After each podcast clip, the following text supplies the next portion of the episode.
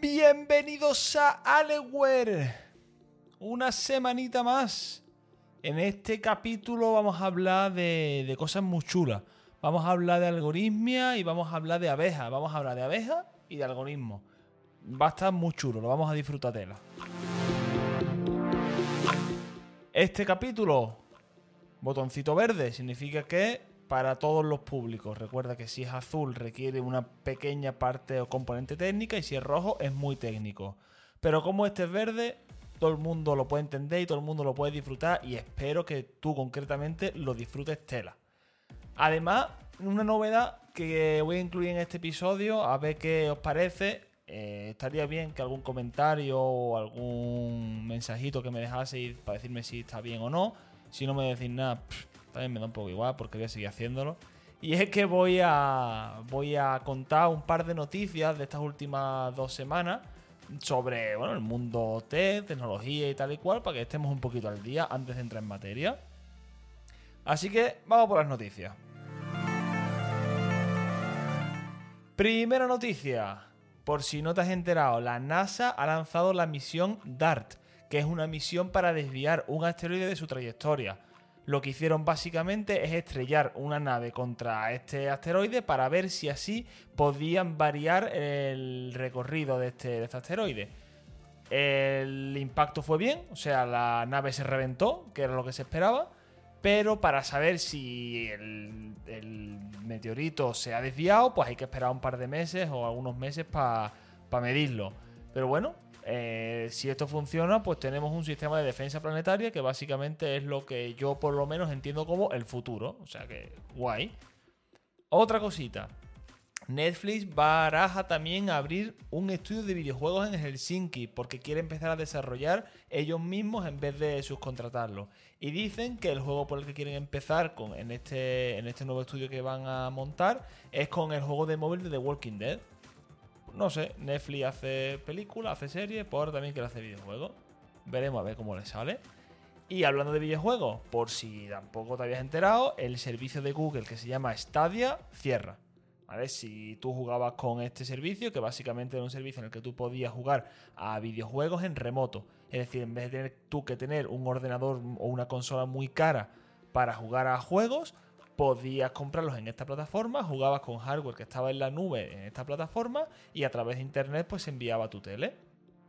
Pues bueno, pues si lo usabas o si te parece buena idea, que sepas que ha cerrado y que ya no lo vas a poder usar. Y por último, he visto que han hecho un estudio de qué lenguajes de programación son más eficientes. Y tú dirás, pero esto qué novedad tiene, si hay mil millones de estudios de este tipo. Pues sí, pero este mira la eficiencia en términos de consumo energético. Es decir, qué lenguajes de programación consumen menos energía cuando se ejecutan. Han probado diferentes operaciones, diferentes tipos de, de, programas y de, y de trabajo. Y al final los resultados de media dice que los tres más eficientes son, en primer lugar, C, eh, ninguna sorpresa por otro lado, Rust, aquí sí hay un poquito de sorpresa porque es un lenguaje muy nuevo, como aquel que dice, y bueno, muy prometedor también, pero yo no me esperaba verlo tan arriba. El segundo y el tercero, C, tampoco me sorprende verlo ahí. Y por la cola, los tres peores, pues el peor, Perl, el segundo por la cola, Python, y el tercero, Ruby. Así que bueno, si usas alguno de estos, pues ya tienes un dato más. Que no es que los vayas a dejar de usar, espero ni vayas a empezar a usar alguno simplemente por esto. Pero me ha parecido un estudio muy interesante, la verdad. Así que nada, una vez que ya tenemos las noticias, vamos a entrar en materia. ¿De qué vamos a hablar hoy? Pues mira, vamos a hablar de algoritmos y de abejas, de abejas y de algoritmos. ¿Qué significa esto? Bueno, vamos a hablar de algoritmos que están inspirados en la naturaleza, que me parece un tema súper interesante y que, bueno, súper divertido también en realidad. Vamos a ver aquí algoritmos de optimización. Un algoritmo de optimización es un algoritmo que busca la mejor solución a un problema. ¿Vale? No, no busca la mejor absoluta porque normalmente estos algoritmos se usan para problemas que son demasiado complicados o demasiado costosos como para encontrar la mejor solución en un tiempo razonable. Entonces, ¿qué es lo que se hace? Pues se intenta buscar la solución que más se aproxime a la perfecta. Y tú dirás, bueno, entonces es un algoritmo de optimización que busca encontrar la solución más óptima. Vale, pues no. ¿Vale? Quiero hacer un inciso aquí para que no nadie que escuche este podcast a partir de hoy diga lo más óptimo o la solución más óptima. ¿Por qué? Porque eso no está bien dicho. ¿Vale? La optimalidad no tiene grados. Una solución o algo es la óptima o no es la óptima, pero no puede ser más óptima que otra cosa. ¿Vale? Es como decir, no, eh, voy a buscar la solución más perfecta. No, algo no puede ser más perfecto que otra cosa. O es perfecto o no es perfecto. Y después, en función a cuánto se acerque a la perfección, será mejor o peor. O más bueno o menos bueno. Pero no es más perfecto. Pues con la optimalidad pasa lo mismo. Algo no es, una solución no es más óptima que otra. Es más eficiente, es mejor, es eh, más alta, si estamos buscando maximizar un número, pero no hay una solución más óptima que otra. Una solución es óptima o no lo es. Y después, dentro de todo ese rango, hay mejores soluciones y peores soluciones. ¿Vale? Entonces, una vez aclarado que la optimalidad no tiene grados y que decir que algo es más óptimo que otra cosa es un atentado a la informática, podemos seguir. A ver, tampoco soy tan radical, pero bueno, que si ya lo sabe, pues eso que te lleva y ya no lo dice y, es mejor para todo el mundo. Entonces, en este tipo de problemas, lo que se suele hacer es que se parte de un conjunto o una población, que también se dice, de soluciones válidas, pero no óptimas. Se suele hacer si tú buscas, por ejemplo, maximizar, eh, bueno, buscas el número más alto de todos los que existen, ¿vale? Suponiendo que eso es un problema súper costoso y que no se puede resolver. Bueno, bueno, en realidad no se puede porque, bueno, infinito y tal y cual. Pero bueno, tú empiezas con un conjunto de soluciones aleatorias pero válidas. Por ejemplo, quiero empezar con una población de 5 soluciones. ¿Qué soluciones son? El 10, el 8, el 3, el 1 y el 26. Y ahora a partir de ahí aplico mi algoritmo para ir mejorando esas soluciones para intentar llegar a la mejor posible. ¿Vale? Eso es importante para cuando veamos cómo funcionan los algoritmos. Además, como he dicho, no, estos algoritmos no garantizan eh, encontrar la solución óptima. Entonces, por eso se dice que no son algoritmos exactos, sino que son algoritmos heurísticos. Se basan en una métrica para medir cómo de buena es una solución, para saber si la cojo o si la descarto porque tengo otra mejor. Entonces, en base a esa métrica, pues se va mejorando la solución. Pero, ¿por qué dice que no se garantiza el óptimo? Porque lo que he dicho antes, son problemas tan complejos que aplicar un algoritmo que busque, encuentre la solución óptima, es decir, un algoritmo exacto, no acabaría en un tiempo razonable. Y cuando digo un tiempo razonable no digo que tarde 3 horas, no, es que a lo mejor tarda 60 mm, años en terminar. O que tardaría 60 eh, o 100 o 200 o 300 años en terminar. ¿Vale? A, a eso me refiero con un tiempo razonable. Entonces, por eso varias veces vamos a hablar de partiendo de una población de soluciones o se irá variando la solución para ver si la nueva es mejor. ¿Por qué? Porque lo que vamos es a intentar mejorar un conjunto de soluciones iniciales para ir acercándonos más, cada vez más al óptimo, es decir, mejorando cada vez más. Vamos a empezar con el primero. El primer algoritmo de todos se llama algoritmo luciérnaga. ¿Por qué? Si estamos hablando de algoritmos que se inspiran en la naturaleza y se llama algoritmo luciérnaga, pues 2 más 2, 4. Es un algoritmo que se inspira en cómo se comportan las luciérnagas, concretamente en el brillo. ¿Vale? En la naturaleza, las luciérnagas brillan para atraer a otras. Entonces la idea es que a través de la luz y de la intensidad de esa luz, una luciérnaga puede atraer a posibles parejas. Pues el algoritmo se basa en esto. Imagina, pues eso, tú tienes un problema de optimización. Por ejemplo, buscar un máximo.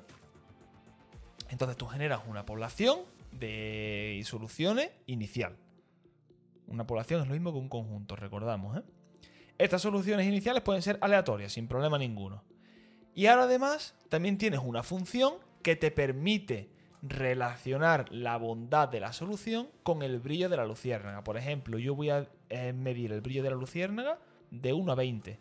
Bueno, pues tengo una solución que me mide cómo de buena es mi solución y me lo pone en un rango de 1 a 20. y con eso tengo el brillo de la luciérnaga. Pues en este caso lo que hará será que cada luciérnaga irá a una solución y brillará más o menos en función de cómo de buena sea esa solución. Mientras mejor sea, mayor será el brillo de la luciérnaga. En nuestro caso concreto, pues mientras mayor sea el valor de la solución, porque estamos buscando un máximo, más brillará la luciérnaga. Entonces, una luciérnaga que brille mucho va a atraer hacia ella a otra luciérnaga que brille menos. Es decir, dos luciérnagas que se vean entre sí, se verá atraída la que brille menos hacia la que brille más. Además, mientras más apartadas estén dos luciérnagas, menor será la intensidad de brillo, porque con la distancia la luz se ve cada vez menos. Y ya por último, si una luciérnaga no tiene otra que brille más, es decir, si una luciérnaga no se va a acercar a ninguna porque ninguna brilla más que ella, esta luciérnaga lo que hará será moverse a otra solución aleatoria. Entonces el funcionamiento general básicamente es que en las mejores soluciones habrá luciérnagas que brillen más e irán atrayendo a más luciérnagas hacia sí, hacia mismas. Entonces, lo que va a pasar es que se van a explorar más soluciones seguramente cercanas a ella que serán probablemente iguales o mejores. Y además, si tú te quedas en un máximo local, por así decirlo, un máximo local, como no va a haber luciérnagas que brillen más que tú, lo que va a pasar es que te vas a mover a otro lado para ver si ahí hay algo mejor y consigues que las luciérnagas que estaban todas en ese máximo local se vayan moviendo a otro máximo que es mayor y por tanto mejor. Entonces, si hay algo mejor por ahí, pues esas luciérnagas que estaban en el máximo local, como he dicho, se van a ir a esa mejor solución y vuelve a empezar.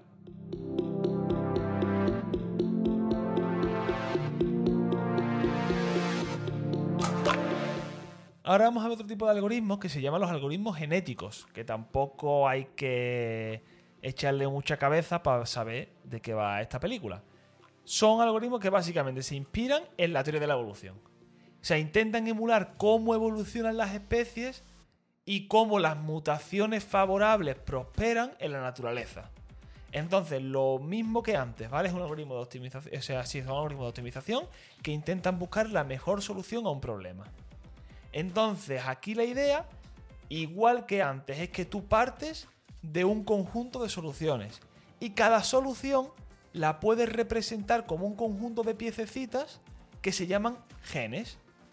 Entonces, lo que tú haces es ir cogiendo eh, parejas de, esa, de ese conjunto de soluciones, que serán los progenitores, y a raíz de cruzarlos y de hacer mutaciones aleatorias a esos hijos, se irán generando nuevas soluciones que se evaluarán. Entonces, en cada generación se cogerán las mejores soluciones de las que se han generado, se volverán a cruzar, se volverán a mutar y se generan otra nueva eh, generación de soluciones. Se vuelven a evaluar, se vuelven a cruzar, a mutar, otra generación y así se hace una serie de iteraciones, un número de generaciones que se define al principio y cuando se acabe todo ese número de, generaciones, pues se ve cuál es la, mejor solución que se ha generado hasta el momento y se asume que, es, que esa es la mejor. Un ejemplo práctico. Imagina que estamos haciendo un algoritmo genético para encontrar la palabra que más se acerque o que sea más parecida posible a algoritmo. ¿Vale? Es un problema muy tonto que se puede hacer a mano porque resulta que la solución óptima es algoritmo, que es la palabra exactamente igual a la que estamos buscando. Pero imagina que no somos capaces de encontrar eso, porque es súper complejo y súper costoso. Entonces, ¿qué hacemos? Primero tenemos que decir cómo saber cómo de buena es una solución. Pues para nosotros una solución será mejor mientras más letras en común y en el mismo orden tenga con la palabra algoritmo. Además, nuestra solución es la palabra completa. Y cada gen podría ser cada letra de la palabra. Teniendo esto, ya sabemos cómo representar nuestra solución y cuáles son los genes. Entonces tenemos que empezar con una población inicial de soluciones. Vamos a decir que vamos a empezar con 24 posibles soluciones, una por cada letra del abecedario. Y lo que vamos a hacer es generar 24 palabras con 24 letras del abecedario, en las que las 9 letras que son el número de letras que tiene la palabra algoritmo, sean iguales. Entonces, una solución sería A, nueve veces, otra solución B, nueve veces, y así hasta la Z. En este caso, la mejor solución de todas esas soluciones iniciales sería la palabra O, O, O, O nueve veces, porque coinciden dos letras con algoritmo.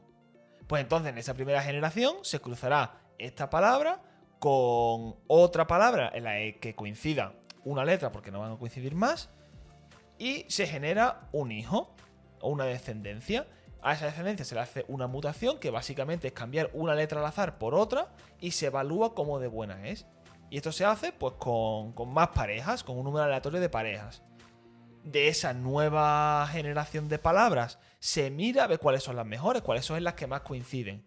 Y se vuelven a cruzar. Y por ejemplo un cruce puede ser coger la primera mitad de, de, de un progenitor con la segunda mitad del otro. Se mezclan y se tiene, ahí se tiene una descendencia. Se muta una letra aleatoria, como he dicho, y eso genera pues una nueva solución.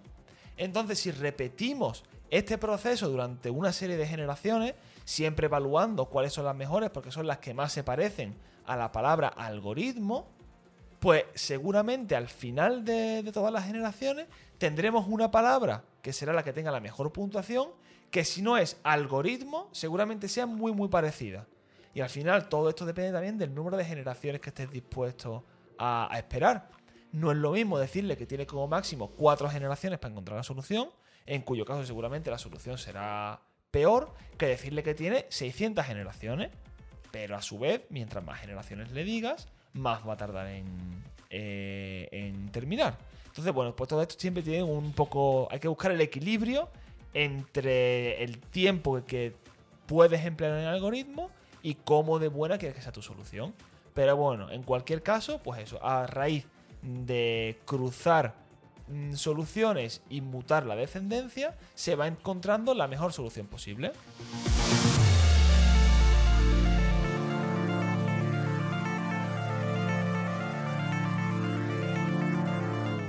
Y ahora vamos con la joya de la corona. Vamos con el algoritmo de colonia de abejas. Está súper chulo no solo por el algoritmo en sí, sino por las abejas, honestamente. En este caso, el algoritmo se inspira en cómo se comportan las abejas para conseguir comida.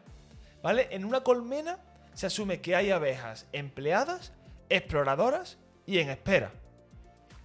Entonces se asume que hay tantas abejas empleadas como fuentes de alimento y todo el resto de abejas están en espera. Entonces, las abejas empleadas van a su fuente de alimento. Ven cómo está, o sea, qué cantidad de alimento hay, y vuelven a la colmena. Entonces, esta abeja empleada, al volver a, abandonar su fuente de alimento, se convierte automáticamente en exploradora e irá a buscar nuevas fuentes de alimento. Y las, las abejas que están en espera en la colmena, cuando la empleada vuelve de su fuente de alimento, observan la danza de esta abeja. Y en función de cómo sea la danza, las abejas en espera van a saber cuánto alimento hay en esa fuente. Entonces, pues, se, irán o se, se asignarán más abejas en espera a las fuentes de alimento con más cantidad, o sea, las mejores fuentes de alimento. Y a las que tengan menos, pues se le asignarán menos. Después, pues la abeja empleada que pasó a ser exploradora cuando abandonó su fuente de alimento, se va a buscar otra. Y cuando encuentra otra, vuelve otra vez a la colmena y vuelve a hacer una danza. Y en base a cómo de buena sea esa fuente de alimento, pues se asignarán de nuevo abejas a esa nueva fuente. Si resulta que ya no quedan abejas, porque están todas asignadas, pero hemos encontrado una fuente que es mejor que otra de las que teníamos, pues lo que vamos a hacer es reasignar las abejas que estaban en aquella fuente que va a dar menos alimento para que se vayan a esta nueva. Pues el algoritmo es una manera similar. Tú generas una población inicial de n soluciones posibles, ¿vale? Que son válidas, pero no son las óptimas. Y se asigna una abeja empleada a cada una. Cada abeja va a evaluar la calidad de la solución que se le ha asignado y de algunas soluciones vecinas. Entonces las abejas en espera escogerán aleatoriamente las soluciones de cada fuente de alimento, por así decirlo. Pero por supuesto, van a tener más probabilidad de ser elegidas las mejores soluciones sobre las peores. Entonces se van a asignar más abejas a las mejores soluciones. Entonces, cuando la abeja empleada ya ha evaluado la calidad de la situación, de las soluciones, lo que hace es que se va a ir aleatoriamente a, otra, a otro sitio a buscar nuevas soluciones, a otras fuentes. Si ahí, bueno, cuando, cuando ahí encuentre nuevas soluciones, una y las vecinas, o volverá a ir a la, a la colmena con la evaluación de esas soluciones y de nuevo se asignarán abejas a las mejores de esas y otra vez se va a ir a otra y a otra y a otra e irá buscando nuevas fuentes de alimento con nuevas soluciones a las que se irán asignando abejas conforme mejores sean estas nuevas soluciones. Entonces lo que va a acabar pasando es que las mejores soluciones van a traer a más abejas y esas soluciones pues se quedarán como una vez que una abeja va a una solución, esa solución se guarda. Entonces tú siempre vas a ir quedándote y atrayendo abejas a las mejores soluciones que son las que irás guardando. Y cuando acabe el algoritmo, pues tendrás las mejores soluciones que han encontrado las abejas exploradoras y que han sido evaluadas por las abejas empleadas. Perdón, las empleadas no, las, las abejas en espera que han sido atraídas por la danza de las abejas empleadas.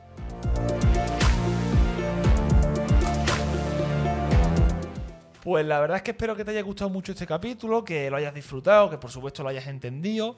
Y como siempre, en los comentarios, en Evox o en YouTube o en Twitter, en arroba Podcast, me puedes contar lo que quieras. Eh, preguntar, darme sugerencias, quejas, bueno, lo que te apetezca, ¿no? Pues ahí lo tienes todo. Y además, eh, a partir de este capítulo, también voy a dejar en la descripción un link con unas notas del capítulo, con las noticias que he pasado, con más información de los algoritmos para que el que quiera, pues, que disfrute y que aprenda más y que, que lo pase bien. Pues nada, muchas gracias y nos vemos en el próximo. Hasta luego.